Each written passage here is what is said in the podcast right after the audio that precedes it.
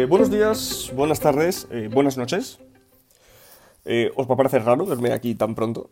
Del el episodio de, de la, de la presentación al episodio 1 pasó un mes y de- del primer episodio al 2 una semana. Soy así. Eh, he estado un poquito fastidiado del cuello, he estado con una contractura bastante mala en el cuello y, y cuando me mejoré un poquito empecé a prepararme el guioncito del siguiente episodio y, y ya que lo tenía medio, medio hecho, medio documentado ya todo y, y me- todo medio buscado lo que quería, lo que quería contaros, pues me he lanzado y he dicho, bueno, pues, pues esta semana lanzo otro. Así soy yo. Así que bueno, eh, iros preparando una buena tacita de café, que hoy creo que me va a salir un episodio muy bueno. Creo. Eh, bueno, cositas rápidas que quiero contar antes de empezar con el tema de hoy. Y es que, eh, primero, eh, dar las gracias a Alejandro Gutiérrez, gran amigo mío, seguro que un día viene aquí al podcast, eh, porque mm, va a ser el Red Nose Day en, en Reino Unido, es una, es una, gala, una gala benéfica. Y este año, Johnny Ive, Jonathan Ive, ex diseñador de Apple, que se fue de Apple, fundó su empresa. Ahora, eh, hace, bueno, hace un tiempo firmó un contrato con, con- Ferrari, o sea que van a trabajar, va a trabajar con Ferrari. Se esperan cosas, se vienen cositas. Eh, pues ha diseñado este año una, una nariz de payaso. Y yo que soy bastante friki del, del diseño industrial, me la quise comprar, además por un precio ridículo y, y además te la comprabas y, y apoyabas la, la, la, la gala benéfica, la causa benéfica. Eh, y no podía, se, vendía en Amazon por dos libras y media o algo de eso, no, no, no, podía comprarme en Amazon, solamente se podía comprar en Reino Unido. Y, bueno, y gracias a él, que me la ha comprado, voy a ir a, voy a ir a verla dentro de poquito, así que me la, me la dará. Si me seguís en Instagram, eh, la veréis. Es bastante, bastante chula y bueno, si me seguís en Instagram, ya la veréis. O buscarla en Google. Más cositas que comentar antes de empezar el episodio. Pe- perdonad primero porque he salido del cuello y ahora me he juntado con un resfriado que he dicho que es que quería grabar el episodio porque ahora lo tenía fresco. Porque si no ya dejas pasar el tiempo, se te van olvidando las cosas, las cosas vienen, van, y ahora que lo tengo más o menos fresquito, pues, pues quería grabarlo. Eh, pues lo dicho, más cositas que comentar antes de, de empezar con el tema. Hace poquito han salido los, los informes trimestrales de las Big Tech. Y no voy a contaros, no vamos a entrar en economía, en tanto factura, simplemente unas pinceladitas quería dar, quería comentarlo un poquito por encima. Bueno, sabéis que eh, eh, se dice que vamos a entrar en recesión. Eh, España se ha librado de la recesión por, este, por, este, por el último cuarto trimestre de- del año, que, subimos del PIB, aumentamos el PIB según el trimestre anterior, así que salimos de la recesión técnica, o sea, la hemos esquivado por poco, pero, pero, se, pero se dice que vamos a en recesión. Y las, las grandes compañías tecnológicas de Silicon Valley se están, se están adelantando y están habiendo muchísimos despidos. Eh, me he hecho una chuletilla. Por ejemplo, eh, Meta lleva 11.000 despidos, Amazon 18.000 despidos, Microsoft 10.000 10.000 despidos, Alphabet 12.000 despidos.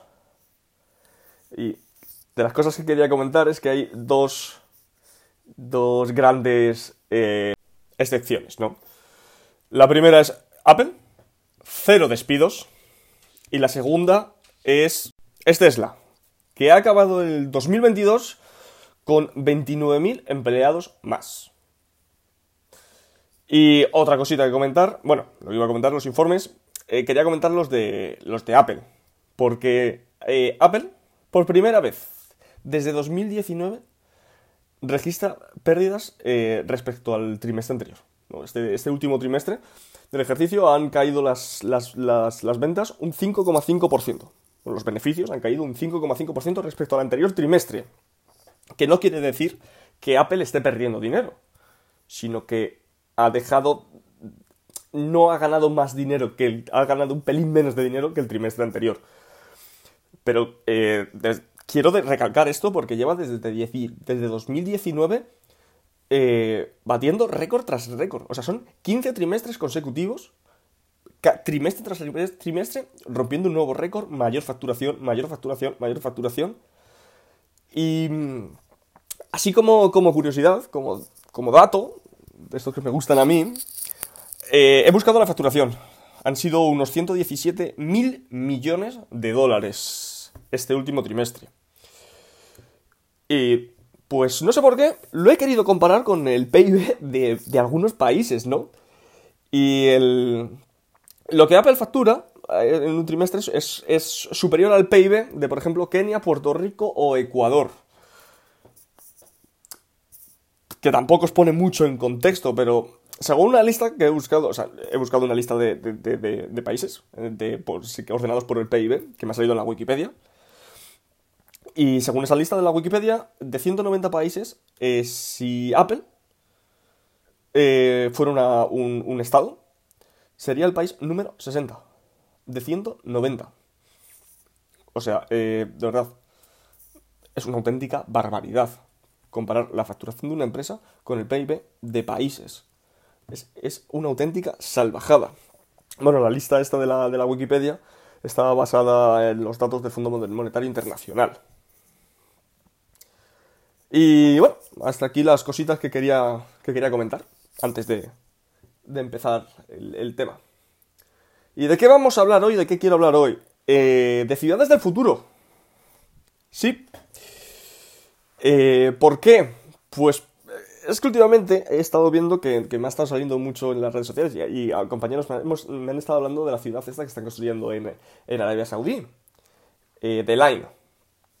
No, no, la, la, ciudad esta que estás viendo, que no sé si será un, render o, será cierto, que hay un coche donde ya supuestamente está... Han empezado ya a construir la, ciudad. Y bueno, mm, ¿qué deciros? Eh, primero, eh, quiero comentar que lo he estado buscando, alrededor del 80% de la población mundial vive en ciudades. ¿Vale? ¿Y qué es esto que están haciendo en, en Arabia Saudí? Pues Neon, que es el proyecto de Line, la ciudad, quieren que sea una ciudad-estado. Una ciudad-estado con ligeras leyes especiales. Ya sabéis que, en Arabia Saudí, bueno, pues, pues eh, esto lo voy a comentar más adelante, pero todo tiene, eh, todo se asemeja un poquito a lo que pasa, por ejemplo, con Dubái, ¿no? Eh, tienen unas leyes un poquito, pues, especiales, vamos a decirlo. Y allí se quiere que, sea una, pues, una ciudad-estado con ligeras leyes especiales. Quieren que sea una ciudad de 170 kilómetros de longitud, de forma lineal, o sea, una sola línea, una línea recta de 170 kilómetros, donde se puede eh, llegar a todos los, los servicios eh, básicos, o sea, el médico, las tiendas, tu trabajo, eh, las zonas verdes para que jueguen los, niños, todo en mm, aproximadamente 20 minutos andando. Es, es, es, es la intención. Quieren que sea una, una ciudad 100% renovable sin necesidad de coches. No se van a necesitar coches, porque como digo, la intención es que se llegue a, a pie a todas partes. Eh, ¿Cómo se va? O sea, ¿por qué? La quieren distribuir en circunferencias. Muchas circunferencias una detrás de otra, en línea recta, ¿no? Donde, mm, donde en cada circunferencia, que sería cada circunferencia sería un distrito, eh, dentro de cada circunferencia está todo lo necesario, ¿no? Todo, todo, la gente que vive en esa circunferencia supuestamente debería trabajar en esa circunferencia, los hijos deberían ir a la escuela en esa circunferencia, tu médico está dentro de esa circunferencia, de ese distrito. ¿Y por qué una circunferencia? Porque eh, supuestamente es, uno de los sistemas más eficientes para, conectar todos los puntos eh, de la forma más rápida dentro de, esa, dentro de ese distrito, ¿no?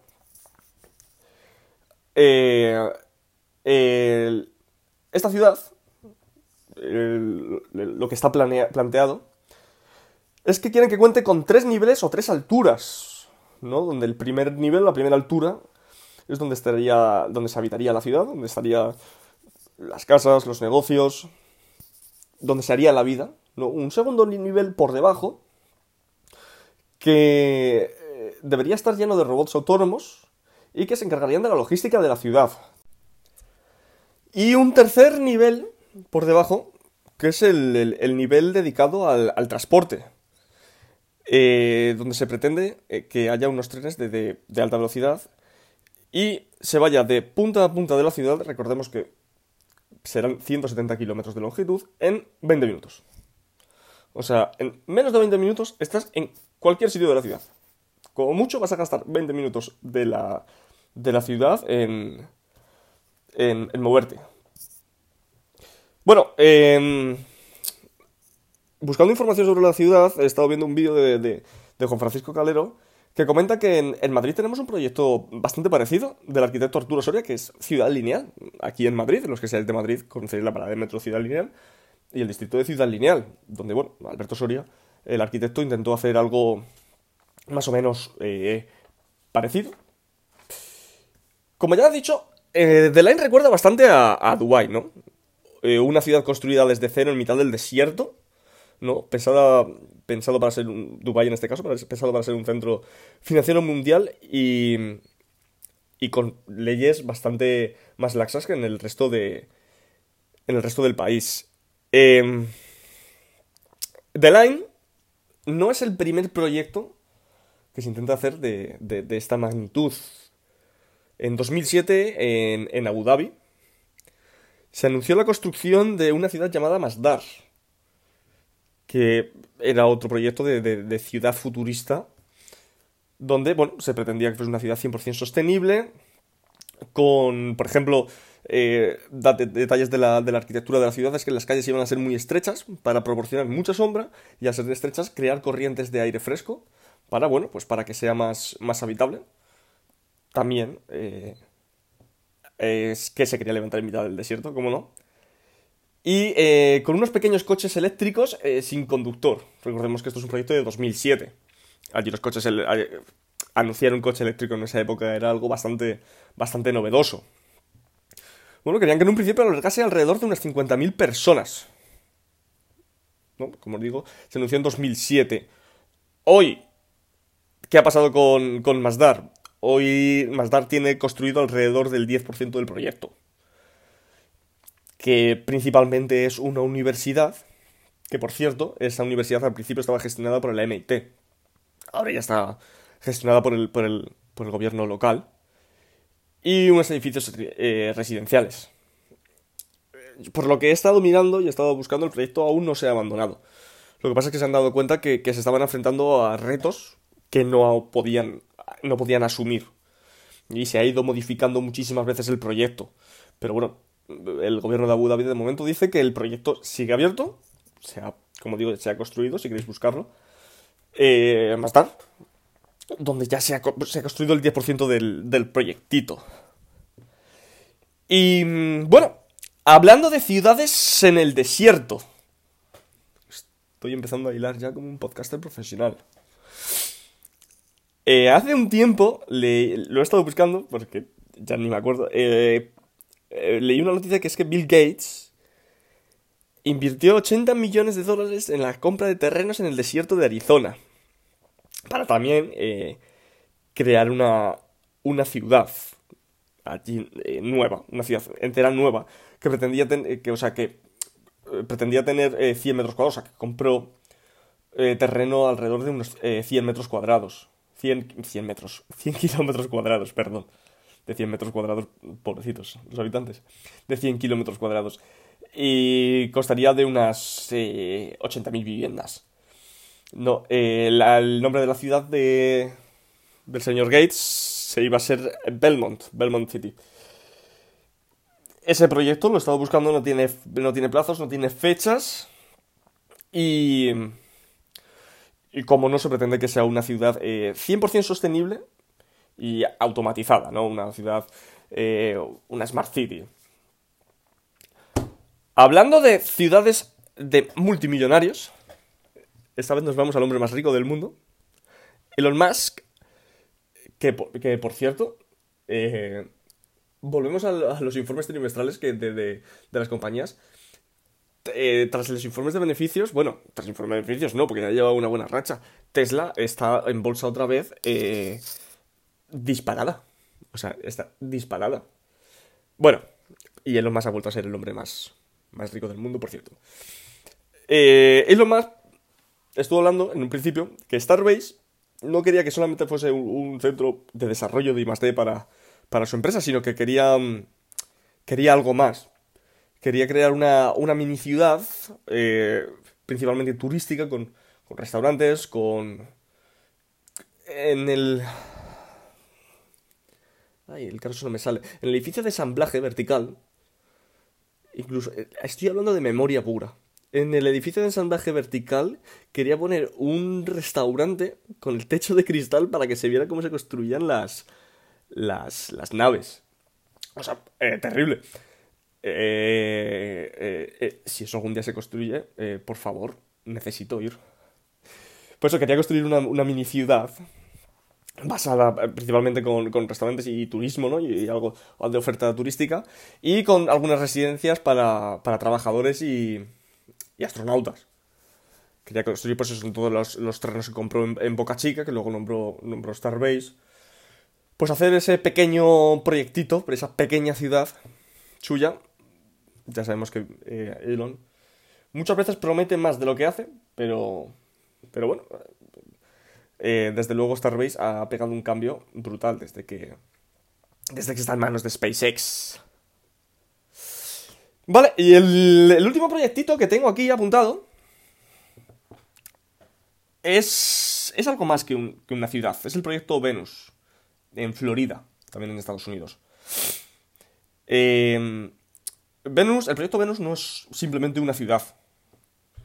Eh, em, el Proyecto Venus es una organización sin ánimo de lucro fundada por, por Jack Fresco y Roxanne Meadow. Es em, un proyecto... ¿cómo, cómo, explicarlo? Es un proyecto que busca la utopía, que busca una utopía, ¿no? Se busca una ciudad donde no exista el dinero, donde todo el trabajo esté realizado por robots, e inteligencias artificiales, donde, bueno, toda la movilidad sea 100% autónoma, ciudad como no autosostenible, eh, eficiencia energética, donde incluso pretendían eliminar la, política, ¿no? Eh, no sé si son unas declaraciones de Jake Fresno que dijo que. Jake Fresco, perdón. Que dijo que. que la política lo, único que hacía era al final traernos, eh, traernos el mal. Y que, quería, quería eliminar la política para que todo funcionase bien. bueno, al final el proyecto lleva muchísimos años en desarrollo. Bueno, eh, eh Fresco, eh, en todos estos años, eh, de verdad, lleva un montón de tiempo, el proyecto abierto, ha creado un, un, plan, una guía de desarrollo basado en, en, con unas, unas, bases y unos objetivos para lograr llegar a esta utopía, ¿no? A esta ciudad perfecta. Bueno, pero estos son todo como, como proyectos a, a largo plazo, algunos sin fecha, algunos, como ya he contado, como más, más dar, eh, medio fracasados. Que, hablando de ciudades del futuro, ¿qué es lo que tenemos ahora mismo? ¿Qué es lo que hay? ¿Qué es lo que podemos hacer? ¿no? O sea, hacia... Ah, vamos a entrar un poquito en lo que yo creo que va a ir, por dónde yo creo que van a ir los tiros. ¿Qué es lo que tenemos ahora mismo? ¿Qué es que podemos tocar? ¿no? ¿Qué es lo que hay ya?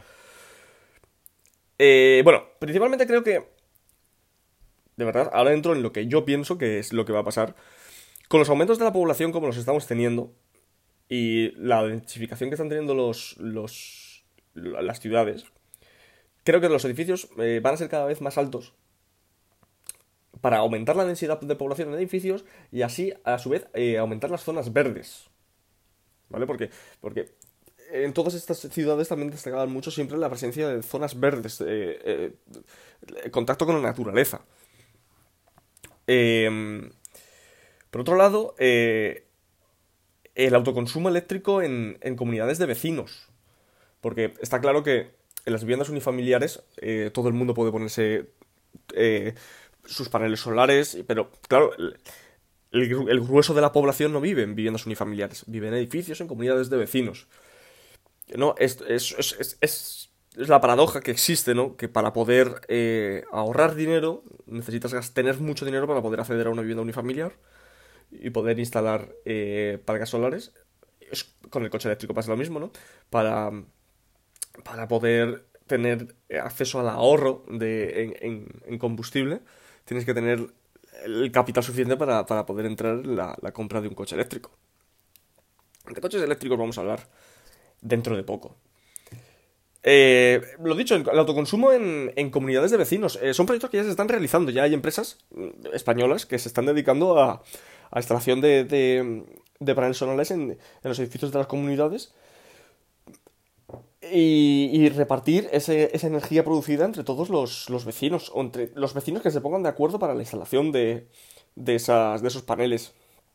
esto me quiere recordar eh, a empresas que existen con. Bueno, se me viene a la cabeza Solar City, de, del, creo que del, del hermano de Elon Musk o algo de eso, eh, eh, que se basaban en, en, la cantidad de metros cuadrados que había en las ciudades en Estados Unidos de tejados.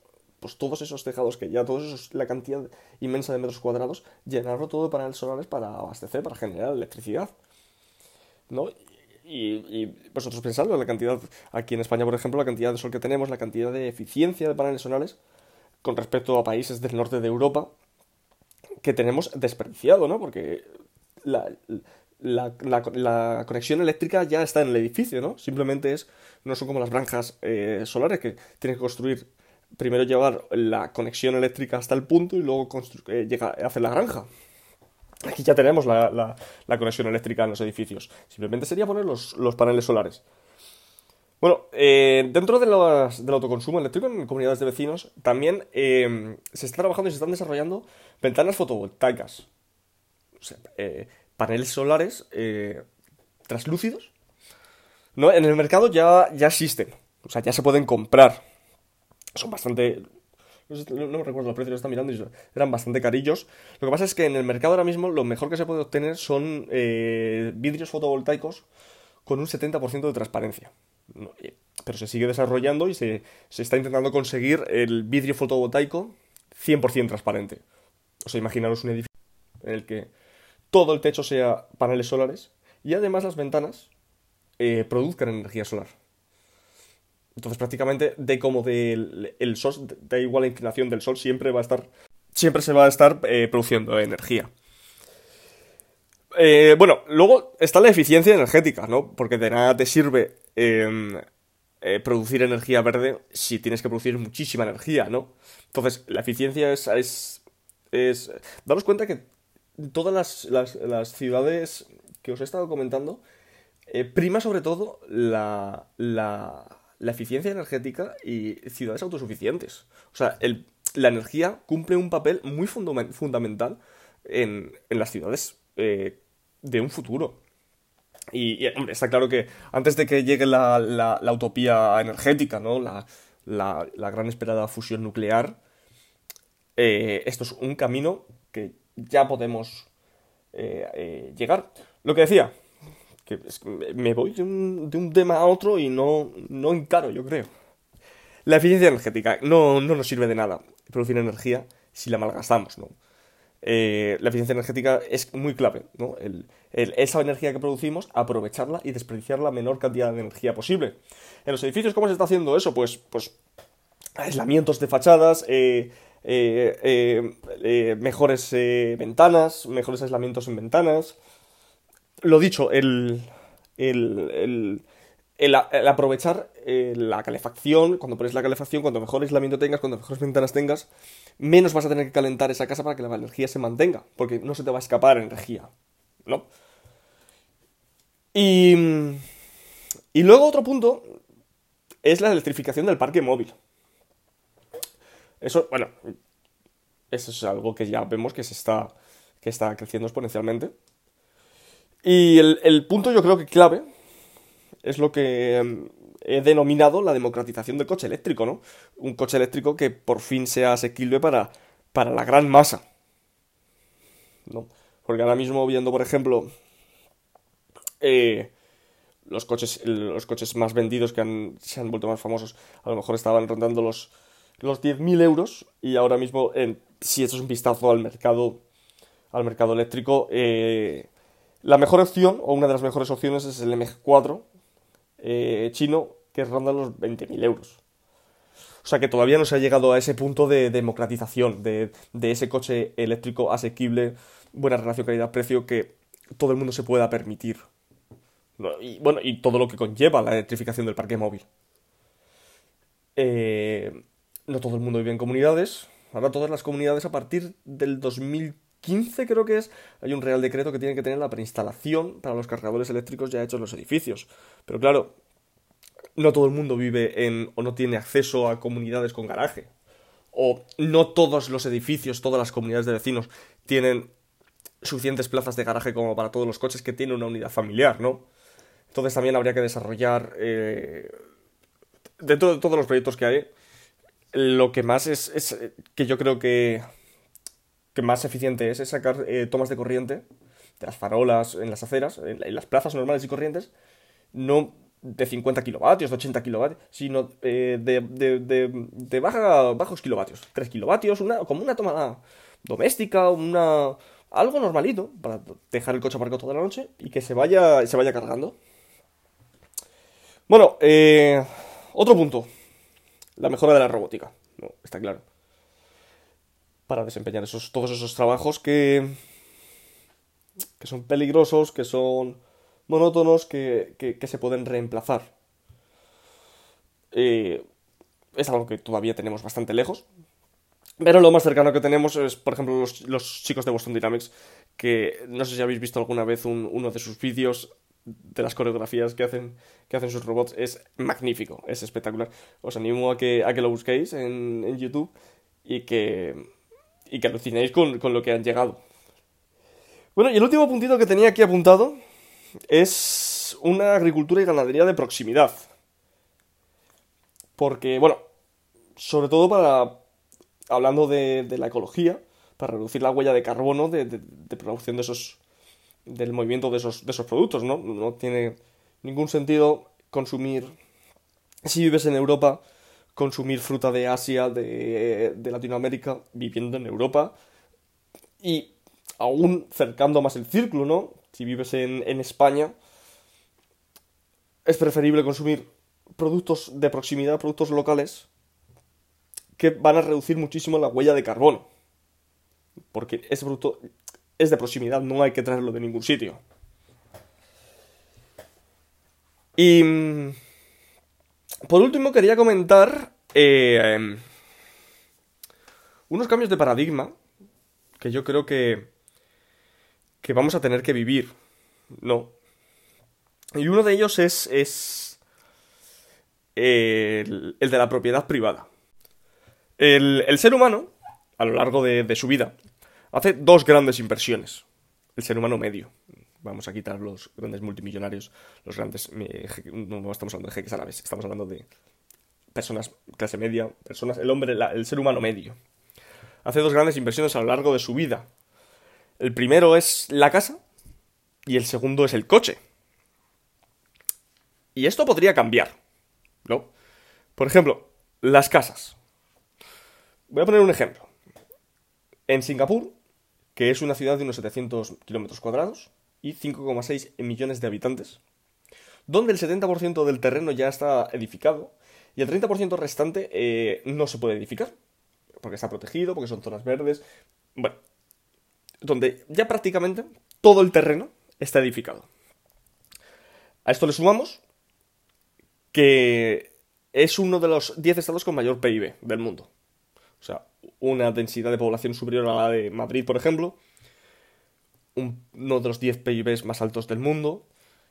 La no hay más sitio para construir más casas. Las casas deberían, o sea, el precio de la vivienda debería ser altísimo. Pero no es así. ¿Por qué? Porque el Estado está haciendo una cosa y es que está vendiendo concesiones de casas por 99 años. Claro, ya es lo que comentaba, ya no... Esa casa, ya no estás comprando una casa, estás comprando una concesión de esa casa por 99 años, que incluso puede ser menor si eres mayor de 55 años. Claro, el precio de, de la vivienda desciende muchísimo, porque ese, esa casa, al, acabar la concesión, vuelve al Estado, el Estado la, reforma, la, vuelve a adecuar y la vuelve a, dar a otra concesión.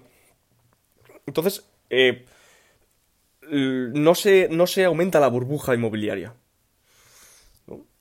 Y otra de las, las, grandes eh, inversiones es el coche. Y yo creo que este, eh, esto va a cambiar también. Porque em, he estado mirando datos y un coche se tira aparcado el 95% de su vida. O sea, todos los que tenemos coches lo sabemos, al final el coche lo usas para ir a trabajar entre diarios, si no te mueves, tienes hijos, para ir a por los niños, ir a hacer la compra, pero el 95% del tiempo, de media, ese coche estaba aparcado. Entonces, eh, pienso que con la llegada de la conducción autónoma, el, ya no vamos a tener eh, que adquirir vehículos. si lo piensas, no tiene sentido adquirir un vehículo que solamente vas a usar el 5% de la vida útil de ese vehículo pienso que los, tiros van a ir por, sistemas de suscripción. Donde vas a tener una suscripción, te suscribes, tú solicitas un coche, viene un coche, de montas. Es como un Uber autónomo, pero que no tienes que pagar, o sea, por suscripción. ¿sí? Es un Uber autónomo por suscripción. Donde tú solicitas un coche, vas a trabajar, lo sueltas y ese coche se va a recoger a otra persona, lleva a otra persona y ese coche nunca para. Entonces, así te quitarías la, el, gran gasto y el gran desembolso de, de comprarte un coche. Y por último, el, el, gran cambio que creo que nos espera eh, va a ser eh, intentar eh, poner en una balanza la privacidad propia por la seguridad. ¿no? Creo que al final, en ciudades cada vez más tecnológicas, cada vez más conectadas, va a haber cada vez más cámaras, se va a intentar reducir al máximo la, delincuencia, aumentar la seguridad lo máximo posible, pero claro, a cambio de nuestra privacidad. No quiero ser conspiranoico. Entiendo que, si se hacen bien las cosas y los datos se tratan bien y los datos se destruyen, si tú no eres un delincuente, esos datos no tienen por qué llegar a ningún sitio. Pero eh, vamos a tener que aceptar, o creo que vamos a tener que aceptar que nos estén controlando y que alguien sepa dónde estamos eh, todo el tiempo. No sé, ¿qué opináis vosotros? Bueno, pues hasta aquí este episodio. Eh, al principio cuando empecé el podcast me propuse hacer episodios de media hora, 45 minutos. Y este episodio lo he conseguido. O sea, he cumplido el tiempo. El episodio pasado no lo conseguí. Me di cuenta que se me da fatal calcular el tiempo según un guion, el tiempo que voy a tardar en, en decir ese guion. Y bueno, en este parece que se me ha dado un poquito mejor. Bueno, eh, eh, como siempre, eh, estoy en Instagram, arroba Darius Y bueno, no sé qué opinaréis vosotros, cualquier Cualquier duda, si estáis de acuerdo, si no, me podéis escribir allí, podemos hablar. Y espero que hayáis disfrutado de vuestro café. Así que... Eh, nos vemos en el, en el siguiente episodio. Nuevamente, perdón porque tengo una congestión terrible y tengo que tener la voz tomada y, y estoy notando que al hablar mucho y no poder respirar bien me estoy asfixiando un poco, pero bueno, eh, lo siento, de verdad. Lo dicho, eh, nos vemos en el siguiente episodio. Chao, chao.